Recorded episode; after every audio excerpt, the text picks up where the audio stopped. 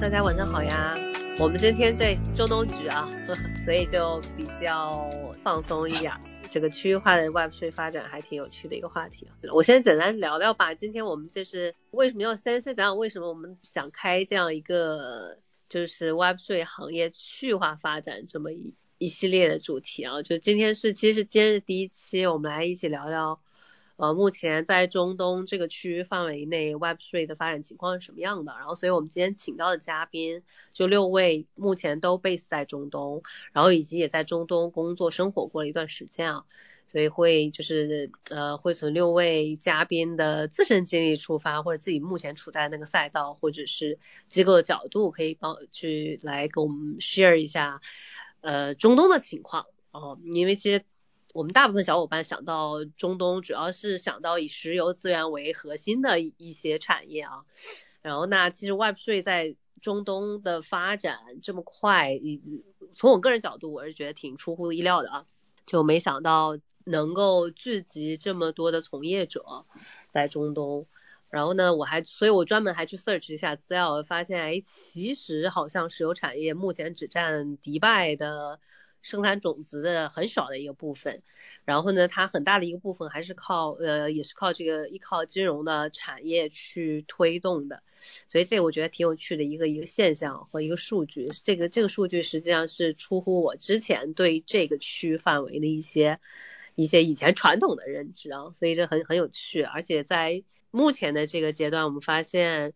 中东实际上在寻找下一个经济增长点的过程当中，很快就瞄准到了 crypto 这个领域，而且它的就是我们说从政策监管或者说从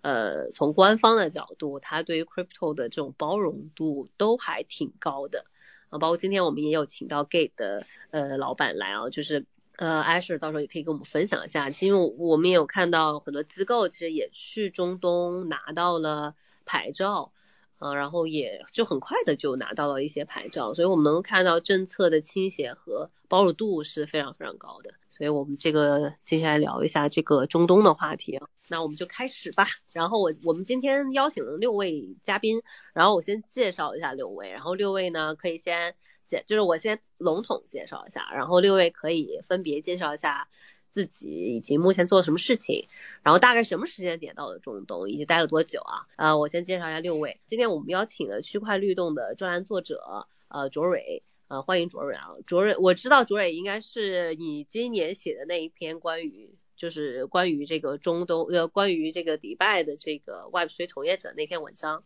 其实给到了我对于这个区块一个全新性的认知。我之前没有认为那么多的 Builder 在那里啊，所以这个 j o y 一会儿也可以跟我们 share 一下你在中东这些见闻。然后我们还邀请到了 Gate 的 Head of Global Marketing Asher，然后以及这个 b i o s o n 的 Ricky 啊，Ricky 目前在 b i o s o n 是。呃，负责这个技术，呃，作为技术专家在 b e l s o n 去 base 在中东工作啊，呃，也是老朋友了。我们之前有就邀请 Ricky 来分享一下关于安全这个方面的一些话题啊。然后我们第四，呃，接下来三位我们也邀请了三位来自于机构的老板哦，从机构层面今天也可以跟我们分享一下中东的钱到底有多少进入 crypto 这个行业啊。呃，目前这个呃中东的这些不管老钱还是新钱。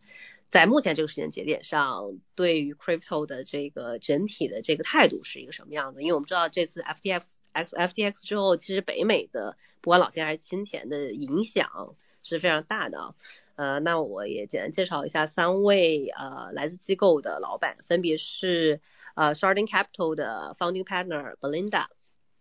然后 OKC Labs 的 Partner 呃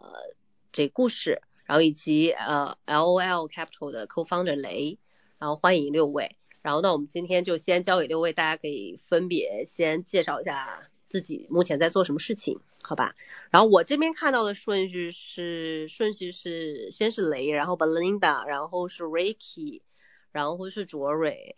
啊，然后是故事，然后是 Asher，好吧？那交给各位了，要雷先来吧，简单先介绍一下自己。好的。谢谢 Web3 Go 的主持人，谢谢。呃，我是 Snow 啊，幸会幸会。呃，我是之前在香港做 VC，然后今年搬到迪拜来的。嗯，我们从一九年开始投项目，大概投了三十多个。呃，嗯，我觉得迪拜是一个非常有意思的地方，比香港来对比来说的话，它更加的开放和包容，政府也更加的支持。呃，然后那我下一位，我这边看到的顺下一个顺位是 Belinda。Hello，大家好，我是 Belinda，呃，我是 Sharding Capital 的创始合伙人，然后现在现在 base 中东。呃，简单介绍一下我的背景，就是我其实是二零一七年入 crypto 的，然后那时候我已经在迪拜啊，因为我来迪拜是呃作为迪拜政府的管培生来到迪拜，然后就。呃，当时是做咨询，然后就接触到很多 crypto 的项目方啊、交易所啊、token fund。因为二零一七年的时候是 ICO 嘛，然后我就帮了很多呃项目啊、交易所做了很多 PR marketing 的工作。嗯，当时我支持的项目还蛮多的，包括 EOS 啊这些的，因为他们在迪拜啊、就中东这些地方都特别活跃。后面我就参与了一个 ICO 项目，然后从零到一做了一个啊，就作为一个 builder 身份参与，然后。后面做天使投资，就是像我投的项目，包括呃 b y Economy 啊、Project Galaxy 啊这些的。因为我个人就是在 Web3 Marketing 这边比较丰富，资源比较多，所以嗯，给到项目的就支持也比较多。然后现在我们在做一个 Fund Sharding Capital，然后我们主要就是 base 在中东嘛，因为我们在中东的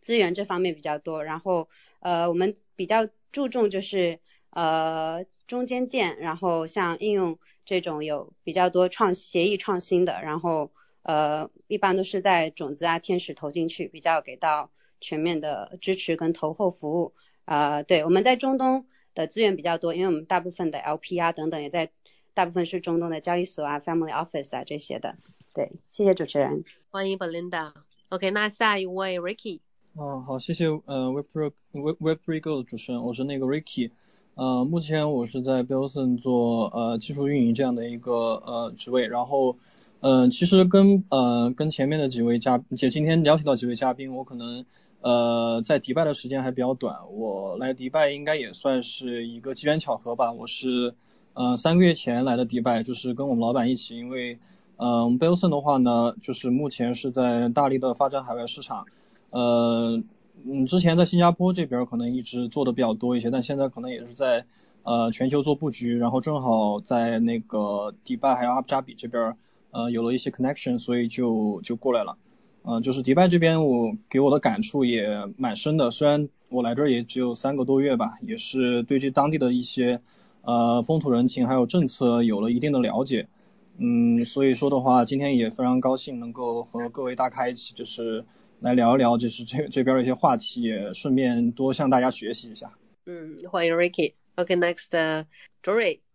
Hello，大家好，我是 Zoo，呃，我是区块律动的作者。呃，我之前的话是在银行，从一七年开始做中东，呃，研究方向是货币政策、政治经济，还有中东研究。然后，呃，很高兴跟大家探讨。欢迎欢迎。然后下一位故事，嗯，Hello，呃，大家好，可以叫我 Dario，也可以叫我故事。然后我我目前是 OKC Group 或然后呃的合伙人。然后呃 Group 现在有一个是 Labs，就是做投研的，然后 Venture 是做投资，然后现在投研团队是我自己在带。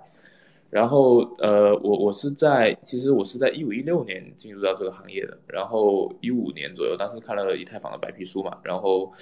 呃，在一七到一八年的时候，呃，我其实又去做了一些矿场相关的事情，然后整个行业里面，其实到后来做投资，然后到 DeFi Summer 整一波的参与嘛，然后呃，整个整个整个 OKC 去建立的初衷是，呃，就 One of Kind Capital，就是说去找一种全新的独一无二的加密范式，然后呢，我们也是始终是比较呃希望去找到，就是说由技术驱动的，或者说是由新的范式驱动的。有范式转移潜力和背景的这种协议，然后呢去予以一些支持嘛，然后包括说最早期的，那实际上在一七年的时候，我们投的比较多的项目，像比如说帅出的量子，那比如说呃像那个呃欧诺啊等等的，包括说当时说的第一个说说办，那那时候其实呃整个大陆的环境对于整个加密世界或者说对于区块链资产都没有明确定义的时候，那时候其实回报都挺不错的。虽然说很多的一些项目后来其实在整个加密市场呃发展的历史长河中死掉了，那么跟零零年那一波的呃互联网浪潮是类似的，那也没关系，就是你始终你还是要经历你。该获得财务回报，你该亏掉一些钱或者怎么样都是应该的嘛。那到了现在的时候，我们可以看到很多应用的用力已经初展端倪了。那我们也持续的在支持这些应用用力。然后我会比较关注说大规模的这种呃有应用增长潜力的，然后呢呃价值捕获逻辑极其清晰的这种项目，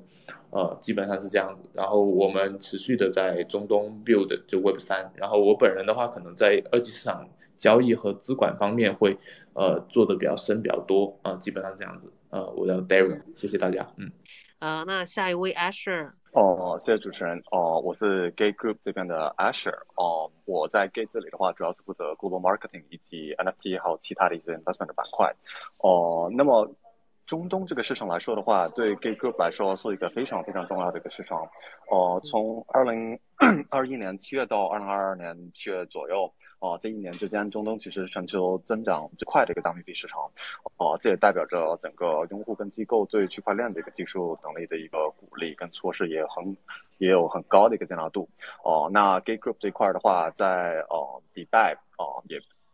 成立了这个 Gate Mana DMCC，以及拿到不同的一个在迪拜地区这个那个合规的一个金融牌照，包括我们在呃这方面在迪拜这里的话，今年成立了场外 OTC 这个交易的板块。呃，对于我们来说的话，呃，中东以及整个呃。Middle East 的一个板块来说的话，呃，无论是从 investment 到呃 to C 端的一个，以及到 OTC 的不同的业务来来说的话，我们也是有非常深度的研究，所以今天也是非常感谢主持人的一个邀请啊，让我有机会跟大家一起来去探讨一下中东这块的一个发展。嗯，好，欢迎欢迎欢迎六位啊，就特别感谢六位今天来抽这个一个多小时的时间来跟我们分享一下目前中东的一些。加密现状吧，所以一开始我们就开篇先泛的聊一聊啊，就是因为大家很清楚，就是呃可能很多亚洲的团队去考虑说走向 global market 的第一步，可能先去新加坡，哦，然后但是呢，我们我们发现今年其实很多团队去了迪拜，然后呢，所以从首先这第一个问题，我们先从就是大家各自的经历出发来聊一聊。呃，各位觉得目前以迪拜为中心的这个中东区域的 Web 三建设，目前处在一个什么样的状态？呃，状态吧？呃，随便大家谁谁先来都可以，可以随意上麦。嗯，那那我来分享一下吧，就是因为我在中东待的比较久嘛，我二零一七年就在这里了，然后呃，然我相当于是今年年初，然后继续搬回来，因为我之前中间在德国呀，然后新加坡、韩国都都有陆续待过一段时间。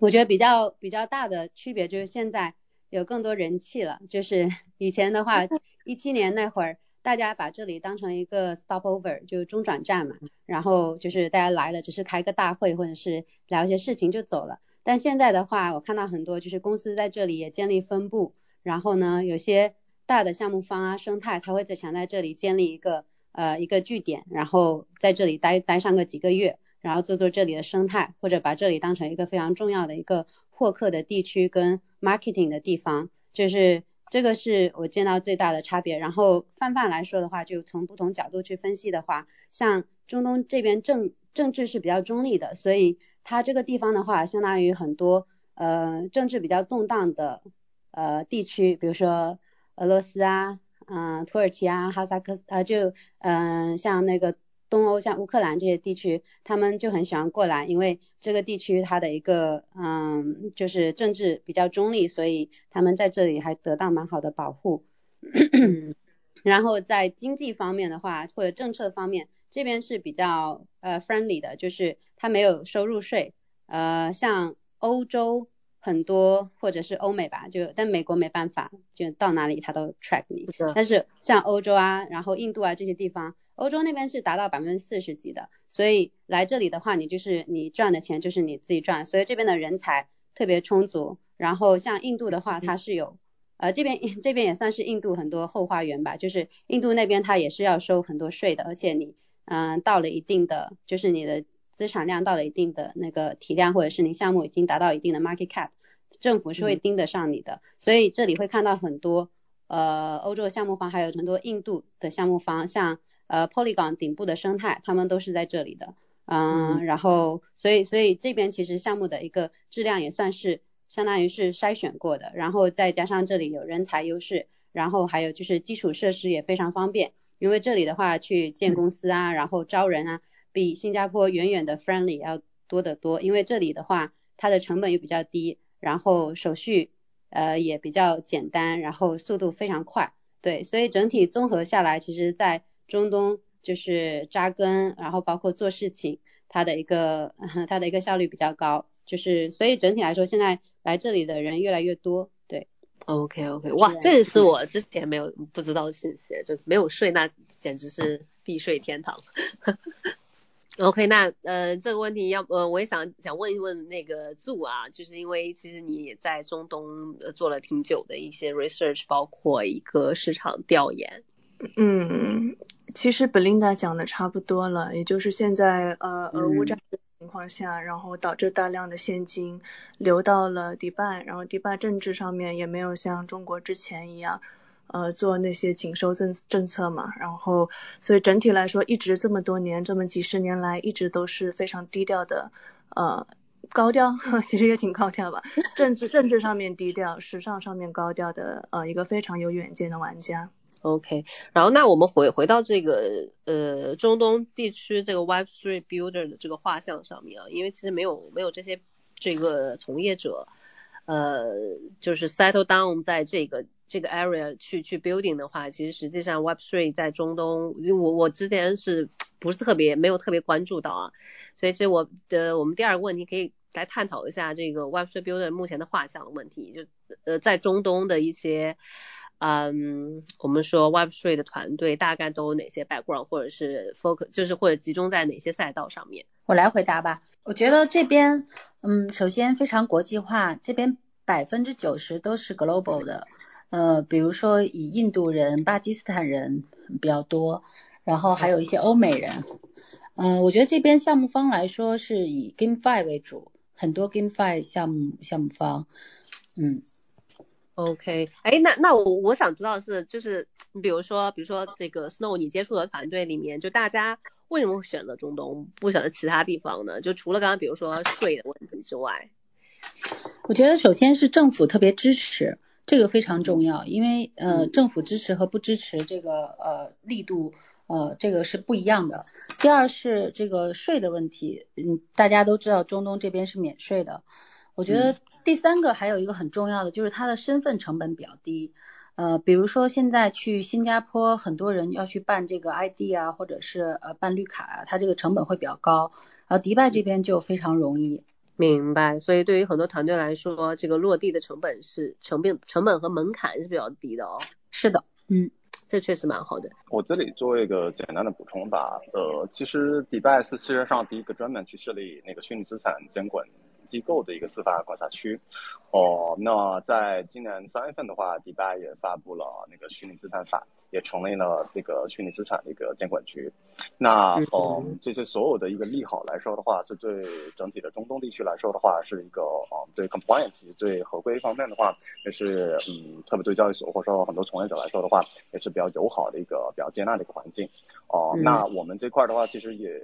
接触过超过七千个不同的一个在中东地区的一个加密行业的从业者，哦，他们分布从区块链中加密货币到 Metaverse 啊的一个整体的在啊 LM 这个这个这个生态里面去哦去活跃哦，那现在 LM。就嗯，Emirates 这边的话，大概差不多有一千四百五十多个不同的活跃的一个 Web3 的机构，哦，里面的一个分布来说的话，嗯，还是非常的友好的，而且比较接纳的。但是从哦整体的企业来说的话，区块行业里面的一个人才还是比较的稀缺的，所以它也是因哦通过这种比较友好的政策来去吸引更多的人过去吧。明白，哎，正好其实艾 Sir 你聊到的这个，嗯，算是政府支持与监管啊，包括。呃，就金融牌照这块的问题，其实我还比较就是好奇的是在于，目前在中东区地区，如果一个 Web3 团队想要获得牌照，它的它难吗？就大概通过什么路径去去获得？嗯嗯，这个还是要看当地的一个，嗯，因为加密行业里面的话。嗯，在世界各地，不只是在在中东或者说迪拜的话，嗯。它的法律的话也是时刻在变的，所以呃很多人都会有 money laundering manager 在当地来去帮助协调，或者说去跟当地的政府机构来去协调这块的一个事情。哦，那迪拜以及其他的地区的话，都会有不同类型的一个牌照的，无论是 OTC 也好，或者说呃 cryptocurrency trading 或者说 stock broker trading 的这种不同不同牌照的话，都是有不同的分类的。哦，那迪拜这一块的话，其实嗯前几个月的话，呃。据我个人所知的话，嗯，可能牌照的一个名额的话，哦，已经开始比较有限了，哦，所以这块，哦，特别是通过 FTX 暴雷或者说其他的一些，呃，加密行业的一些，呃，重大的信息出发以后，哦，可能迪拜在下半年也对整体的政策的话有所缩紧，哦，特别对牌照这块，哦，但是整体还是对从业者来说的话，比起其其他地区还是比较接纳的。那我们就沿着这个缩紧的这个问题去聊一聊，就是呃从机构机构侧，其实我也想请教一下 Belinda 的故事，还有这个 Snow，就是从机构侧，今年其实今年的那个黑天鹅事件特别的集中啊，就爆发的也非常密集，然后这来的速度就比大家讲的都要快，嗯，就这块儿就整体目前行业的就今年这些比较大的这个影响，对于中东的老钱或者新钱的影响大吗？那那我 那我先回答吧，呃，就是就是说近期的这些黑天鹅暴雷事件对中东老钱新钱有什么影响是吧？听得到我吗？其实还有一个老张也是在那个呃迪拜的一个 OG 啊，他也在这里听，也可以欢迎他一起来讲一讲。可以上麦呀，我来邀请下来。还有 Constance 也是这个迪拜的 OG，这个 NFT 的 OG。好，我们现在我们刚才聊哪？哦，想一下。老钱、新钱，OK，然后 Belinda 再再回答。哦，我就是说，现在在说这个机构方面是吧？对，机构方面对老钱、新钱的看法。嗯，我我举个例子吧。嗯，比如说那个有一个项目，可能大家都没有听说过，叫 Islamic Coin。呃，拿这个来举例子，就是说，呃，中东其实是很有钱的。比如说这个项目，它是一个以伊斯兰这个宗教，呃，这个国家。呃，为为主题的一个项目，然后但其实都是 Web Two 的人投它，但是它融资融的非常可怕，它融了三亿四千万美金，三百四十个 million，所以说其实中东其实中东地区的人还是很有呃钱的，但是呃这个项目投的大多数都是 Web Two 的人来投的，没有什么 Web Three 的钱，嗯，很有趣的一个一个例子吧。就都是石油大佬，然后就是投的项目，投随便投点零花钱。这边对伊斯兰这个宗教还是非常的信仰和狂热的。嗯嗯。但大多数 Web Three 的人最近也都不投了。嗯。还有很多 Web Two 的人。嗯。所以所以就是原生的 Web Three 的，其实呃原生的 Web Three 的一些钱，其实确实是也是会受到 FTX 的影响了哦。是的。嗯。好的，对，其实我觉得真的 Web 三里面的钱很受伤这次，因为 FTS 这次相当于就三件那个还是机构比较惨嘛，但这次的话 FTS 真的是散户啊，然后做市商，反正就全线溃败，所以其实 不论不论是地域哈，就我们不看地域的话，Web 三的钱，Web 三的流动性都是很受影响的，但是呃 Web two 比较有，就因为迪拜这边。来的人越来越多，而且都是比较有钱的人会慢慢过来嘛，就一直在过来，所以他们这边的一个呃思路还是比较在线的，就是说直到现在已经是相对的低点了，所以他们还蛮积极的在找布局的方式，所以我们现在跟 Web Two 的一些嗯大钱啊小钱啊都有在聊，因为因为他们的话就是呃传统做金融的。看到了，就就二零二二年币圈非常坎坷，就黑天鹅不断吧，所以已经是为他们创造一个非常好的一个入场的时机，呃，只是看就什么时候入场，但是已经到了相对的底部，所以他们是很活跃的。刚才呃呃雷这边 Snow 这边讲了那个 Islamic Coin，就是大家对 Crypto 这个生态是非常看好的，然后中东这边它又比较活跃，因为呃因为这边的。这边的人对加密货币的一个接受程度比较高，你在这边的话可以用 USDT 买房、买车、买手表啊，所以所以大家的话，嗯，就是讲到 crypto，它是比较向往这个行业，也知道这个是一个未来的趋势，至少未来十年吧，它都是一个呃向上发展的一个一个呃好的行业，比较有上升期的行业。所以其实 Web 三的钱整体来说都会受到影响，但我觉得中东的放的还是稍微比较呃没那么没那么躺平，还是稍微在看项目，因为我们大家都相互交流沟通项目啊等等，还是比较感觉到大家比较积积极，然后比较主动，嗯，但是其他地区的确实就。大概都停了，比如说新加坡啊，很多香港的，他们就处在一个躺平的状态。其实不是他们自己想躺平了，因为他们也是知道说这个阶段建仓或者是看一级也是挺好的，但是迫于或或者说手上没钱，或者是 LP 有压力，因为他如果说去从去年建仓到现在的话，已经大概是有个百分之三四十的一个回撤了，所以就 压力还是蛮大的。但中东这边也算算是刚刚开始，所以大家。对这个时机还是把握的挺好，然后比较积极主动的去看机会，想要去呃做投资，对。然后中东的资本的话，特别是那种呃主权基金，已经有一种想从幕后走到台前的感觉，像那些穆巴达拉他会主动去投一些呃支付啊这种呃赛道的，因为就想就就是接触到更多的一些啊生态，然后。然后自己在这个生态里面占更大的权重，对。，OK，谢谢 Belinda。哎，那我我其实这个延伸下去，我们可以，我我还蛮好奇的是在于说，目前中东的 Web3 机构更多的是中东本地的机构多，还是说是外来的一些机构 base 到了中东，然后去中东去募一些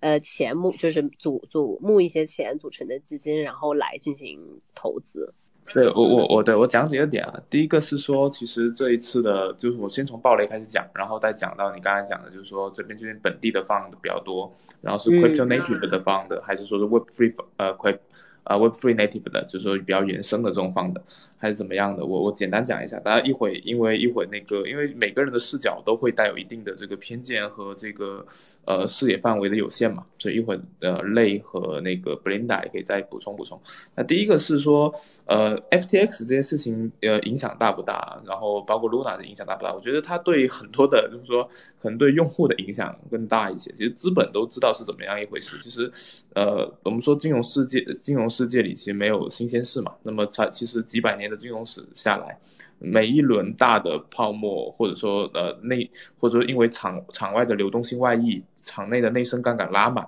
而导致的大牛市，它在走走进熊市的时候，暴雷其实是一个注定会发生的剧本，只是说它会发生在谁身上，然后谁是那条可能说被鳄鱼咬住的那个那个人或者说一个主体，那实际上 FTX 和 Luna 其实就是。他们实际上本质上是该在给货币政策买单嘛？那这一轮其实你说这样的一个事情，他把这整个圈子证伪了嘛？其实并没有，对吧？其实反而大家会更加知道一些加密原生的资产的安全，比如说像 BTC，比如说以太坊，比如说像。什么 BCH 啊，就莱特币啊这种，就是说长期存续，然后并且呃消耗了能源，然后去做背书的这种资产，其实大家更知道说哦，你其实把它保管好更重要，对吧？然后其实呃知道是说是这种方式是不对的，就是说你这种呃中心化并且这种这种储备不透明的方式是不对的。那像币安他就敢说说它是完全是储备 OK 的嘛？那么那么实际上其实你要去看整个迪拜或整个中东，它其实是呃。主要它的整个战略里面有两块在经济上面是放的非常重的，一块是新能源，一块是 Web Three，就是说呃，什么说我们说是新一代的互联网范式也好，或者说是说呃网关三对吧？Web 三点零，呃这两块主要是为什么？其实你会看，我们先拿迪拜来举例子，迪拜的石油储量是远远是。就是你跟阿布扎比相比，包括说迪拜的真实的一个呃整体的一个财务的一个情况，其实不如阿布扎比的，对吧？我们知道说阿布扎比是 UAE，是阿联酋最富裕最富裕的地方，那包括主权基金在那边，包括很多 old money 也在那边。那迪拜呢，其实它一直一个发展战略呢，最早它是怎么样从 UAE 整个就平平无奇的呃，其最早说迪拜除了有港口优势，其实它在整个 UAE 不是说地位非常高。那其实整个整个我们说领导层也好，是想得很明白，就是石油总有一天会卖完，资源总有一天会耗尽，但魅力不会。所以他们把有限的石油，包括说各种呃赚来的钱吧，或者我们说用生产力背书的这种货币吧，然后把整个迪拜打造成了一个看起来非常像我们说中东的香港也好，或者说呃中东的一个纽约也好，把它打造成一个看起来非常魅力的一个城市。然后呢，那它就会非它它就会非常适合说作为 UAE 或者作为中东的一个呃类似对于金融中心的一个存在。那么呃。去投新能源呢，主要是因为说，呃，石油总有一天会用完嘛。那你既然用石油积累了这么高、这么厚的一个资本先发优势，那你其实投那投呃新能源本质上是做这种对冲。那整个中东其实在互联网或者说基础设施这一块，你看我我在这边大概生活了快一年半嘛，一年多嘛。然后我的感觉就是说，确实是没有国内也方便啊，也没有香港方便，也可能也没有说美国那么方便。那那他其实会会有一种想法，就是说，其实也像之前 CZ 讲过的，就是说，我是比较认可的，就是说，呃，可能直接就跨跨越到跨越了这个中间的过渡阶段，那他直接踏入 Web 三，他就不需要说过度的再去建设 Web 二的一些东西，因为有可能说你整个 Web 三在被大规模的采用之后，很多的基础设施就要重新去呃去架构了，包括前段时间你像 OK 出现这种问题啊，就是说，包括其实不是 OK 出问题，是阿里云出了问题，然后所有说一些。应用出了问题，然后呢，这些东西都是因为这些基础设施本身本身的一个缺陷，本身的一个缺陷，你某一个数据节点出了问题，就会遇到这样情况。然后呢，那么回归到本质，就是说这这一次的这一次的这种伤害，其实没有伤及到整个 crypto 的整个叙事的根本。所以，呃，包包括说，其实在我估计可能在亚洲的其他的几个国家或地区的话，可能影响大一点，因为很多人把那个存款存在 FTX 里面啊之类的，是有些真实的伤害。那它这个监管的都是会后来去加强的。那么像中东，其实，呃。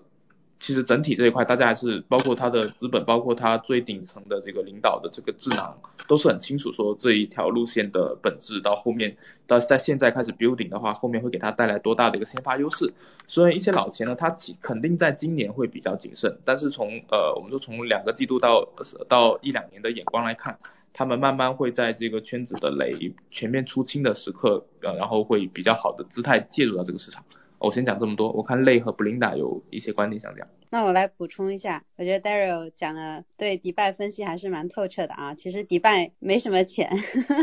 因为我以前在迪拜征服嘛，就是迪拜它的一个策略非常非常有远见，因为他知道自己石油不能够持续，所以他就呃不断的 diversify 他自己的经济，所以不断做会展业啊、旅游业啊。包括包括各种港口啊、物流啊这些的，包括金融中心，现在的 crypto 就比较轻嘛，然后它它太多资产了没有。然后刚才讲切题一下，就讲到主持人的问题，其实嗯，我觉得是一个 mix，就是本地没有太多，就本地没有太多的一个呃加密基金啦，就是它本身中东就没有太多基金。就我我们 sharding 来之前的话，其实。这边可能只有几家，就比如说 Cipher，它是从挖矿开始的，呃，Cipher Capital，它以前呃就卖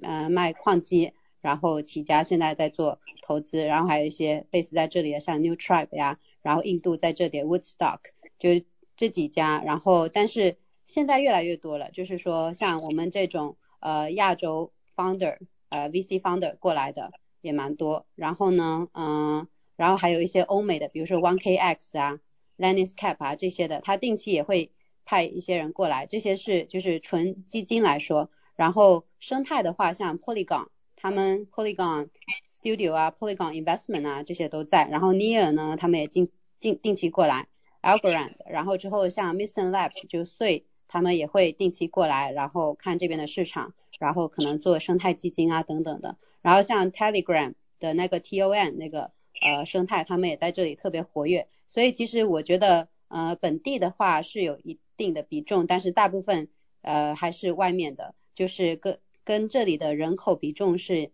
有点相关的，因为这里本地的人口嗯不多，外外来人口占就迪拜哈，迪拜的话外来人口占这里的百分之九十九十五以上，所以呃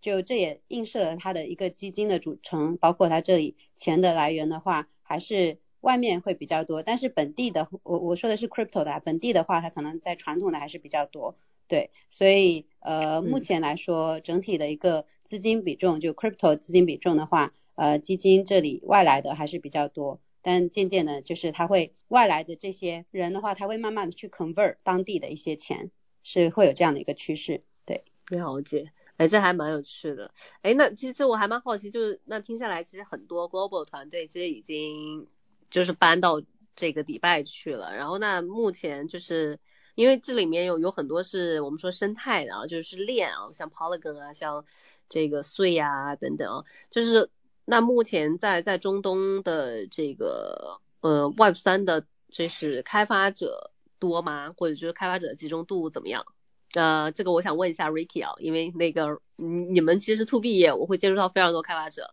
就 de developer 这块是吧？对。嗯，这样的，我这边的话，目前的话呢，呃，我感觉就是说 developer 这块，因为它是这样的，因为对于我们这种 developer community 这块，实际上也并不局限于说是在 Middle East 这边，因为我们是属于 centralized 的一个 global 的一个一个社群。呃，所以说呢，我们目前的话，实际上发展的也是一个全球化的一个战略，就是说，呃，也是把整个就是全球的一些比较优质的一些开发者聚集起来到一个社群里面，不局限于那个中东地区。当然，中东地区这边也会有一些 developer，但是。呃，我嗯，从我个人的视角来看，并不是那么的多，呃，因为我也参加过一些，就是做也也给一些那个 VC 做了一些 pitch 嘛，就是在我们嗯关于我们的一些 pitch，我就发现很多 developer 他们实际上是 global citizen，他们并不是说是我呃我就是迪拜本地人啊这些，他们其实都是在全球各地进行一个不断的去去开拓，不断的去进行呃认知方面的提高，还有就是说呃各个的一些嗯开发者之间的一个交流。啊，嗯，这个是块的一个认识，然后，呃，然后其实我我这边想说的是，我想对那个 to B 牌照这块的那个问题做一个补充啊，因为刚才你说到了这块的一个一个问题，因为因为我现在的话，呃，其实我来来到迪拜这边的话呢，除了就是说看迪拜当地的 crypto 生态以外，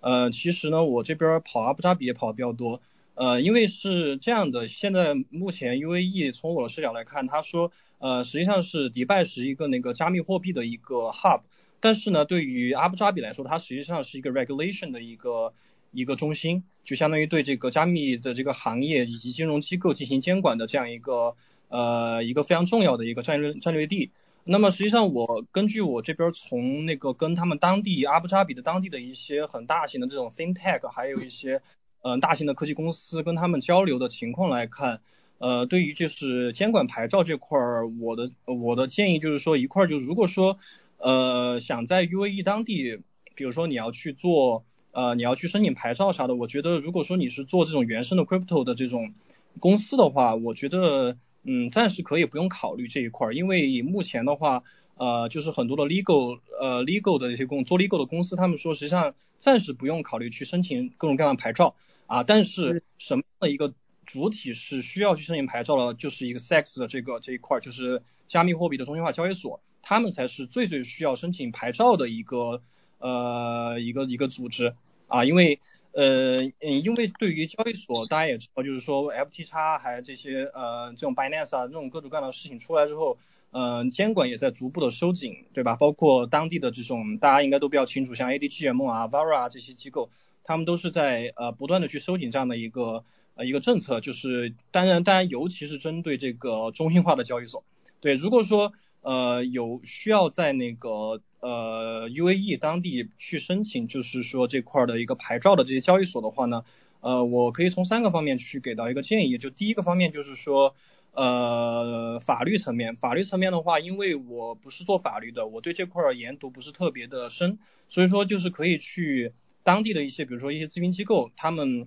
呃，有有自己的一个法律的一个顾问团队，针对 crypto 的。当然，现在在中东地区，crypto 的一些呃律师就专门针对这块的一个 legal 团队也是非常多的，就可以找一家这样的一个机构去做申请，这是法法律层面的一个建议哈。啊，第二个层面就是业务层面，因为你对于 crypto 中心化交易所，你们要在当地做这个中心化交易所的业务的话，你是必须要呃是要是需要有一定的牌照，对吧？那那么这个时候你就有一个非常重要的要求，就是说对于那个反洗钱 AML 这块儿，那么这块儿的话就需要你们去呃需要交易所去做到，比如说对于呃你们的这个出入金，无论是你们 OTC 的这个业务法币换虚拟货币，还是对于你们链上的充币跟提币这块儿都是需要做一定的风险监控措施的。否则的话你是没有办法去满足呃 F F T 呃 F A F T 或者是这些呃政府机构办的一些监管要求啊，这是从业务层面。那么从技术层面的话呢，实际上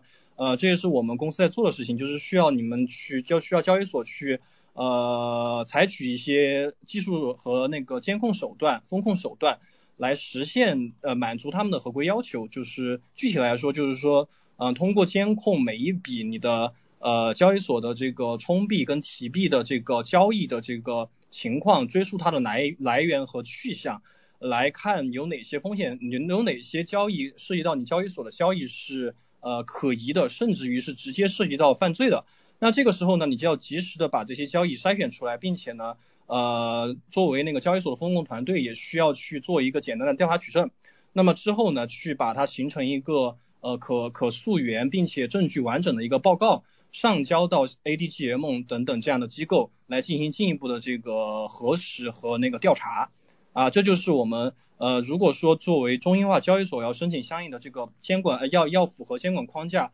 并且呃申请牌照的话，是必须要做的这几个事情。啊，这是我的一个。呃，我在最近这几个月，就是说在阿布扎比跟当地的很多呃，就是说监政政府监管机构以及一些律师团队啊，legal team，还有就是一些 fintech 公司交流得到的一些呃经验啊，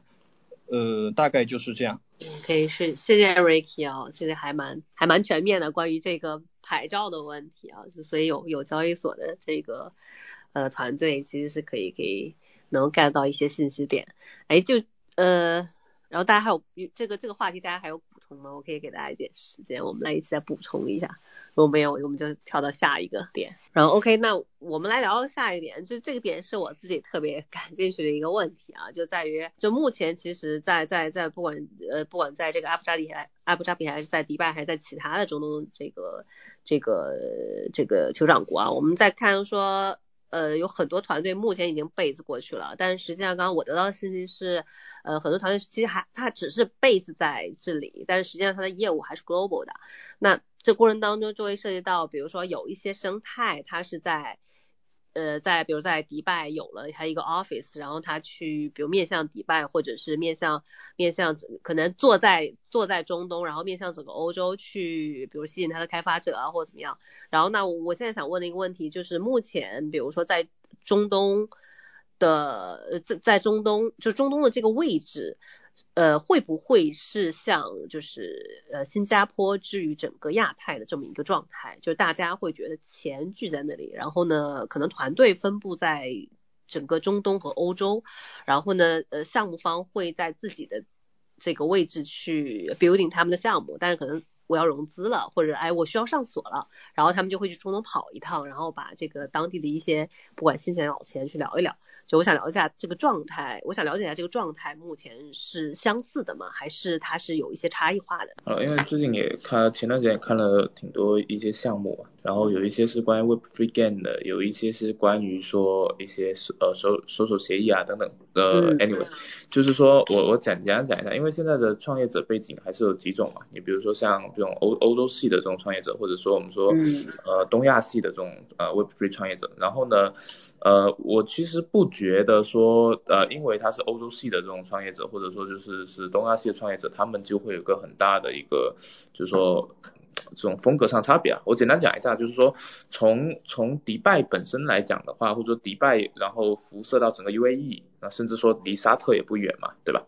那其实本身来讲，就是说，呃，在香港，因为这个疫情风控啊，包括之前两年的一些原因吧，它整个资本效率就没有说像新加坡，呃，至于东亚来说这么好。就新加坡的资本效率是非常高的。那对于说，你说在欧洲也好，那那实际上伦敦的资本效率也是比较高的，对吧？那那其实迪拜以及说，其实迪拜背靠阿布扎比，或者说离沙特也不是很远。其实迪拜来说的话，你可以。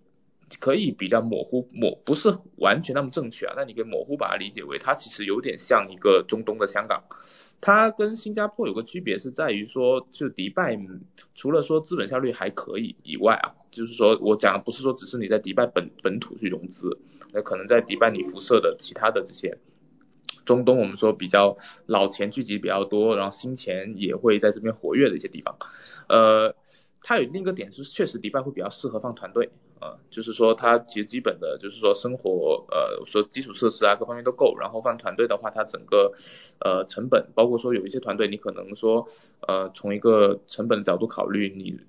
其实可能有的就直接把一个基地买在这里了嘛，然后呢可能就说可以一直长期去用，其实呃然后呢它的一个。相对来讲，你说去新加坡，你像一个 Web 三的这种初创团队，然后是做产品的，其实你包括技术、运营、营销，其实整个放在新加坡其实不太现实。我讲句实话啊，除非你真的是融到了就非常多的钱，但是哪怕你融到非常多的钱。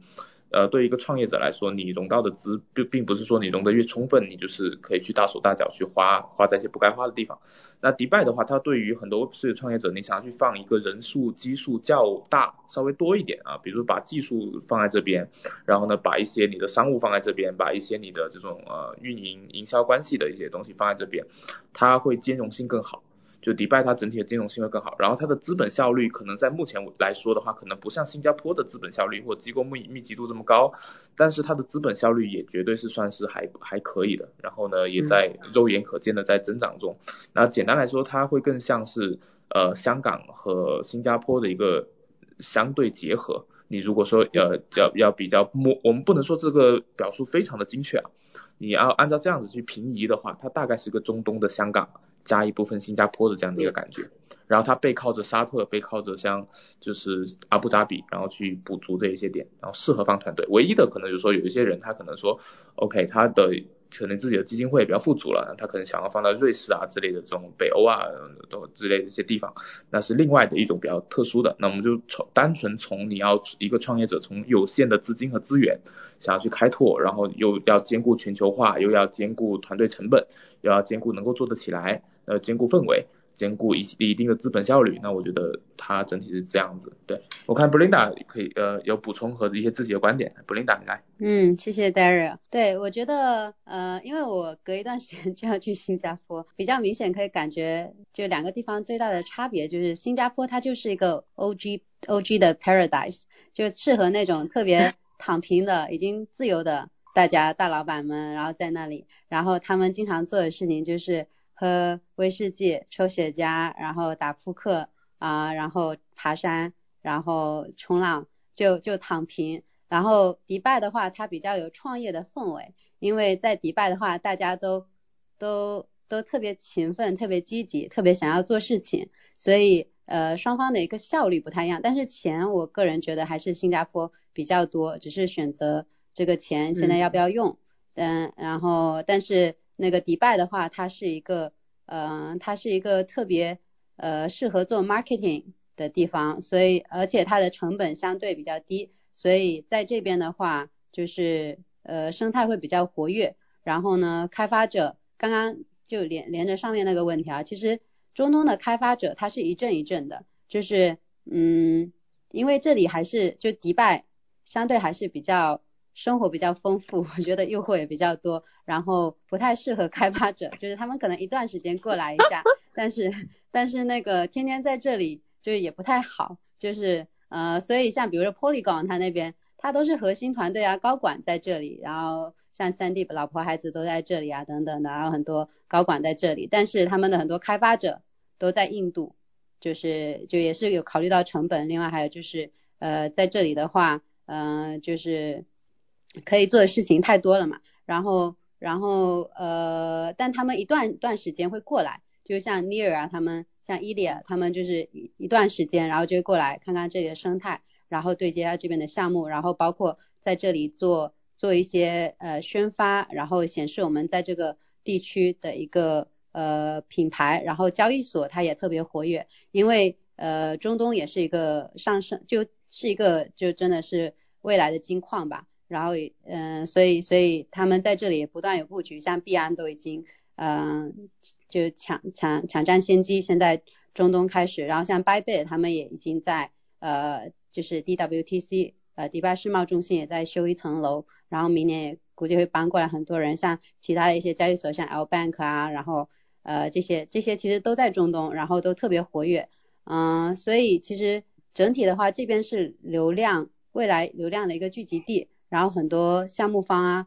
交易所呀，然后资本啊，包括 KOL 都会在这里有一定的布局，所以这个地方它是很适合做 deal 的，就就包括做做 BD、做 marketing，这个是我觉得未来这个地方的一个定位。其实如果要看好的项目，我觉得美国还是一个嗯人才呃比较集中的土壤，然后就然后它的一个资源也比较成熟，对。就如果说单看项目，对，但中东的话是很适合，就是说呃定点过来做做做一个 marketing，然后做一个 exposure 这样。OK，哎，那它 marketing 的点是在于说，目前中东这个区块的用户聚集度很高，以及用户对 Web 三接受度很高。我简单补充一下，然后看那个呃 Zoo 这边要要发要发言。它这里的话是因为不是说它本身用户用户是一一点，然后还有就是来这里的人比较多，比如说明年三月份，呃，这里会有 Binance Blockchain Week，会有 East Dubai，然后会有那个 OpenSea 的 NFT 活动。所以它这里的流量很大，所以你在这里一做活动，呃，就是可能很多各个地区的人都在，它就短时间把很多人聚集在一起，所以你在这边一下子做一个 marketing，它就有一个 band 效应。对对对对对，那个那个效果，对。哦，祝祝可以上麦啦。啊，听得到。呃，我觉得这样吧，呃，其实刚刚各位讲的都非常非常好，我也稍微补充一下，因为其实今天大家在这里讲的，很多时候把阿联酋。甚至是迪拜，还有中东地区，呃，我觉得是当做一个东西去讲了，呃，可能因为我自己是深圳人，所以，呃，我不我不确定 阿联酋会不会就是阿联酋或者迪拜是不是中东的，可能更多是香港嘛，但我觉得有一点像低配版的深圳。那么在这里的话。就是中东地区，它下面是包含很多不同的国家的，沙特也好，埃及也好，那他们的传统用户的嗯数量是远远超过于迪拜本身。钱的话，你要看就是看沙特，沙特钱也不不少，卡塔尔钱也很多。所以具体，因为我呃自从写了上次那篇文章之后，后台收到很多。呃，邮件，然后问我就说，哎，我们我们现在团队想出海去中东，你能不能介绍一下路子？就是我觉得团队如果想要来的话，来迪拜也好，呃，干什么要清楚你干什么。其实迪拜的成本不是特别的低，然后也是挺高的。那你是想要去打呃？就是中东北非这个市场吗？阿拉伯市场吗？还是想是谁？那在 Web 三的世界里面，我想很多团队其实更多的只是放一个放一个团队或者放一个什么机构啊，然后在迪拜，但是他们的用户并不一定是阿联酋的或者是中东地区的，因为用户比较多的，然后无论是我们我们经常听到就是说中东的呃呃就是增速很快，其实这个不是很准确。因为埃及和沙特的用户的增长率是比较高的，百分之两百的往上增长。而在阿联酋来说的话，其实是 trading 是 crypto trading 的 volume 比较高，并不代表阿联酋的用户增长非常快，或者是基数基数非常大。因为阿联酋本身它的法币是非常稳定的，它跟美元配呃就是挂钩。那么 Web 三的用户比较多的其实是。呃，要么就是政策比较政策稍微开放一点点，要么就是呃他们本他们本国的国家的法币不是特别好的，比如说是南美啊，或者是呃南或者是像越南这样的东南亚的地方。所以呃就就此而言的话，如果团队想要出海到中东也好，迪拜也好。呃，最好能够想清楚到底是要干什么吧。嗯，对，谢谢陆，感谢科普这个地理知识啊，因为我觉得这个 区域范围内真的是非常的这个这个混沌，这个这些地方我都傻傻分不清楚。OK OK，那那我们最后来聊一个最后一个话题啊，就在于说那个就 Web3 团队，不管是说我们说原生这个团队在哪，如果在亚洲还北非，不是还在北美还是在哪里啊？就大家可能会一定就是。当团队发展到一定阶段的时候，一定会考虑到第一个 global 化，第二我要去找一个政策上友好以及包容的一个一个地方去 settle down 下满下来。然后那这个我们就讨论最后一个话题，就关于这个如果呃一个团队选择要去润出去，大家认为润到东中东呃润到中东或者润润到中东的某一个区域范围内，呃是一个不错的选择吗？然后有没有一些建议？嗯，因为我今年真的接触到非常非常多。呃，我们说半早期团队吧，就是其实他可能有了一两一到两轮融资之后，大家会考虑，那当当然大部分是是这个华人背景的团队啊，大家会考虑，首先可能我先去去把团队搬到东南亚去，然后那么接下来呢，接下来去哪儿？哦，就是每一个团队目前在思考的一个问题啊，就是这个部分，其实我想就是问一下各位，大家可以如果有经验的话，可以给我们分享一些呃这个方面关于团队。润出去的一些建议，嗯，呃，Hello，那个主持人，我可以刚刚就是租这个点，我可以补充一下嘛，因为我原来也在深圳，啊，好呀好呀，对，我在深圳还也还待了蛮久的，就之前其实在深圳，呃，我们其实深圳那南山区第一个那个当时就是受认证的那个呃区块链应用协会，南山区区块链区块链那个应用协会，其实是我们当时在深圳发起的嘛，然后。当时也是跟政府合作会比较多，然后我一直待在深圳，就是我可以讲一下，就是说，如果说迪拜是一个低配版的深圳，你要看在看深圳处于什么状态，就全盛时全盛时期的深圳跟跟就是说快速流出的深圳，其实还是就是是一个究极体和一个完全体的一个区别。然后呃，就关于中中东是不是说增长很快，我觉得我觉得其实我觉得说你要说中东是不是增长快，不是说中东非是不是增长的很快。因为包括说非洲的很多政要，一些呃老钱也好，或者说一些呃就是说老的一些生意人或者老一些资本，其实很多人还是把呃迪拜 UAE 的当成一个后花园啊。然后其实你像沙特是属于说中东的另外一个国家嘛，就地区上面大家没有觉得说是就在概念上很混淆。其实大家还是很清楚啊，中东地区它是一个整个地区包含不同的国家联盟，然后它是一个呃一个血统的一个范一个血统或者是一个地缘范范的一个划分的一个地区嘛，呃然后但是呢这里面就是说，比如说你在迪拜或者说你在阿布达比或者你在沙特，其实你要去到附近一些呃中东地区其他的国家或者说去跟他们产生一些比较紧密的联络，就是相对来说是比较呃比较轻松一些的。所以基本上你说把它把它整体看成一个整体去去探讨，其实没有太大的问题。就比如说你中中东为据点，或者以阿联酋为据点，或者以阿联酋里面的迪拜为据点，然后呢，你为你你支持的团队，你孵化的团队在非洲，在非洲在北非啊，在在在非洲去做增长啊之类的，它其实是一个还是一个可以说呃放在一起去讨论的一个东西。然后至于它是不是一个低配版的深圳，我只能说迪拜的氛围跟深圳还是有一些像的。但是，呃，你如果从资本效率上来讲，它当然远远不如新加坡，但它资本效率也在提升。但是你说跟深圳相比的话，其实，嗯，差一点还蛮多。但是这个东西见仁见智，看大家的一些就是，呃。对对，深圳的一些感觉吧，和对迪拜的一些感觉，我是感觉有点像，但是很难完全对标。对，嗯，那我简单理解一下啊，就基本上，呃，之所以有这么多，就我们看到有这么多的 OG，包括交易所聚集到了迪拜或者以迪拜为为为中心点的这个这个区域范围之内，是因为呃整体在这个区域内的这个呃我们说说 crypto trading 其实是比较活跃的，呃，我可以这么理解吧？然后呢，这些项目方之所以会聚集过去，是因为呃，这个 crypto 呃那 crypto trading 所带动这些 OG 以及 OG 的下面的这些 trader 以及这个用户，他们会聚集，会会在这个区域范围内去去活跃。我可以简单这么理解吗？就区域性的问题。其实我我可以分享一下，就是我觉得大部分来到迪拜的话，呃，是因为这里的税收。就是政策，真的是这里的政策好。然后呢，呃，然后来这边的，其实你要分分你的你的目的是什么？如果你是项目方，呃，想要来这里融资的话，其实一定要先找好门路，因为这里还是比较相对封闭的生态，就是你一定要认识相相关的人。它跟中国社会有点有点像，它这里有个词叫 Wasta，其实就是中国的关系的意思。你一定要认识。相应的人，你才能够找到渠道去融钱啊，或者是去做一些事情。不然的话，你来这里也是人生地不熟，还有点懵逼。那还不如在东南亚，呃，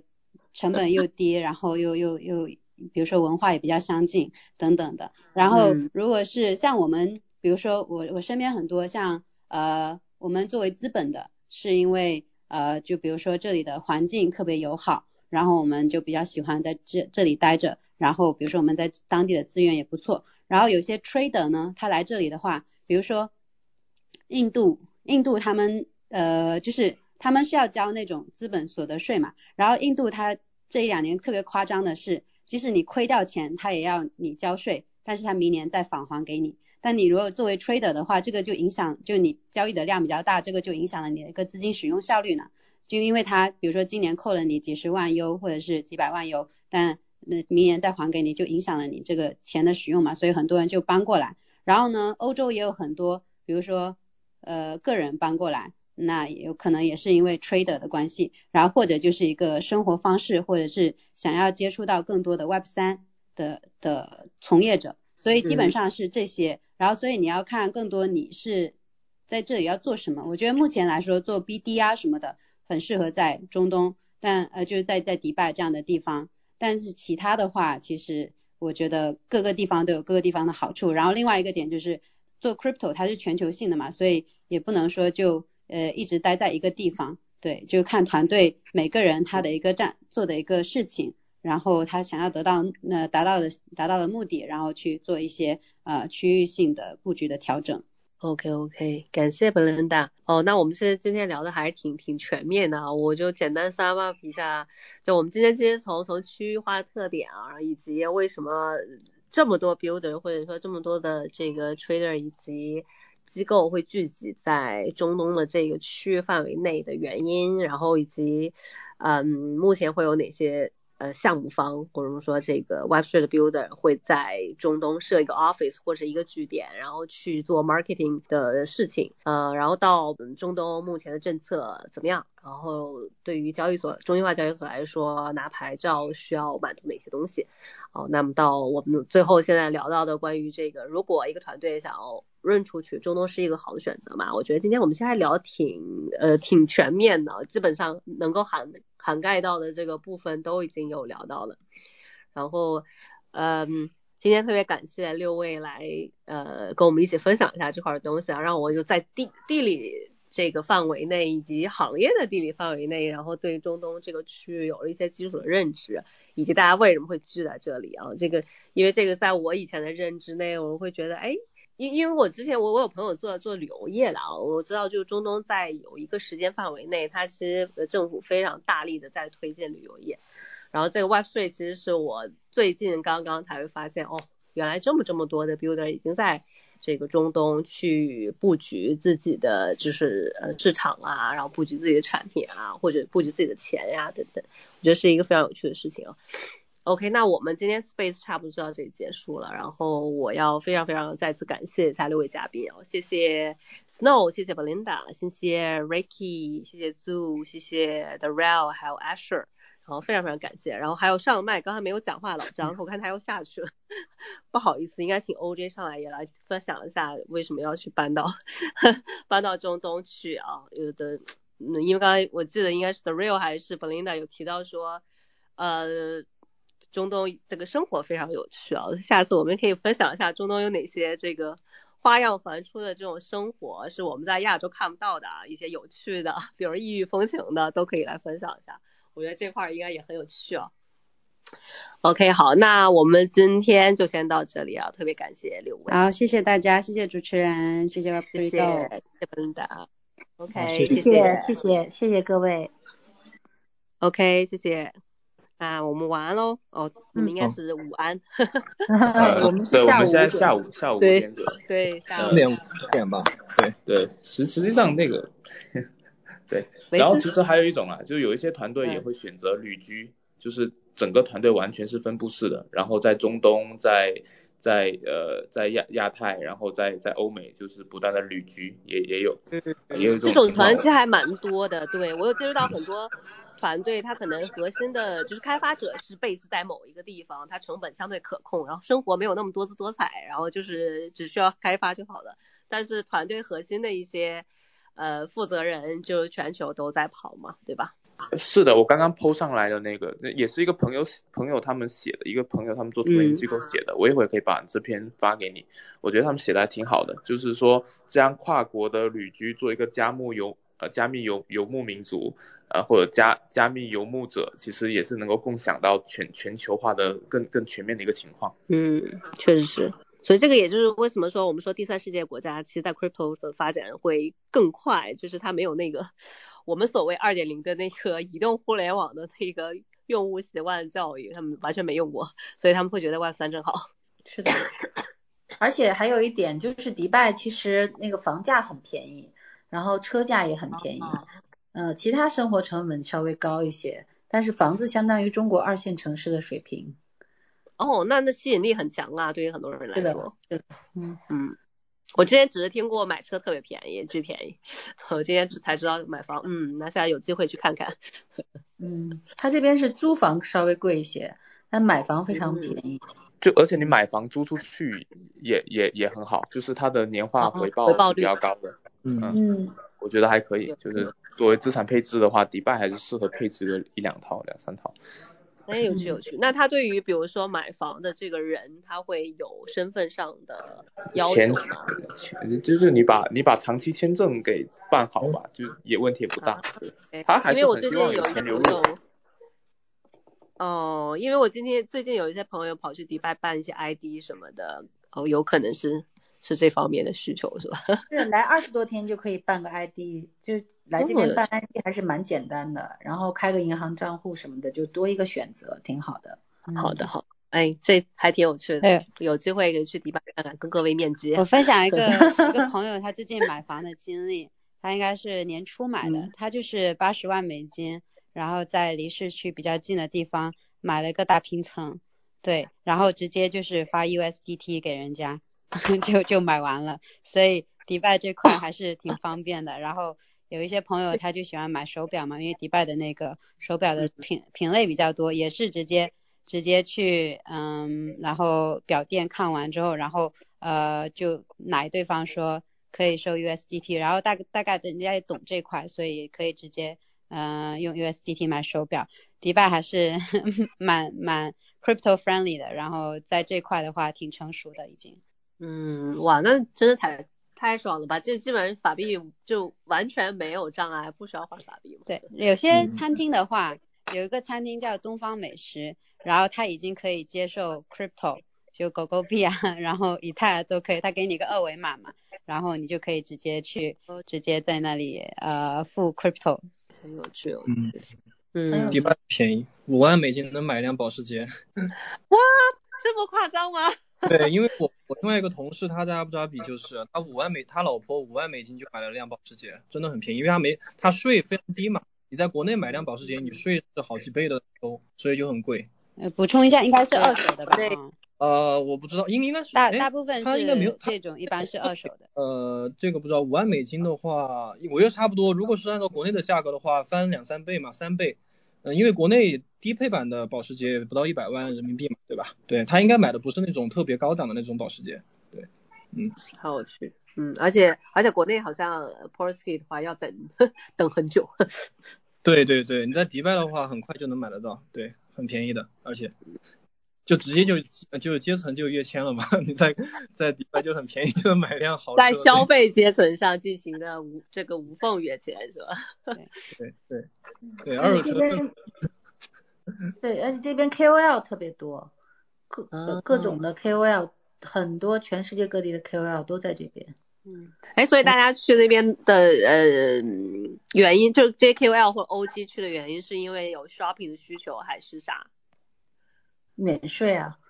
哦，就是因哦，明白了，嗯，OK，对，还有迪拜很安全，对，它的安检做的很好，然后基本上零犯罪率，就除了可能现在近年来有龙城，就是中国城那边有一些问题，但它它这个地方就对犯罪的惩罚呃比较高，比如说你你钱包放在桌上的话，呃几个小时都没有人去碰的。然后你一个女孩子走在街上，就大半夜的也没有人敢敢来碰你，就是这里的一个安全系数特别高。然后你戴一个一百万的手表，也不会有人敢抢你，就是这样。所以，但你如果在欧洲啊、美国，分分钟就胳膊可能没了。所以中东这就这 这块的治安还是做的蛮不错的，对。对对，尤其是坐那个出租车，你出车的话，它上面有四个摄像头。对，是特别特别那个严的，它那个安检，还有就是它的那个安保系统这些。对，对，有一次我在迪拜末的那个星巴克喝完喝完咖啡，那个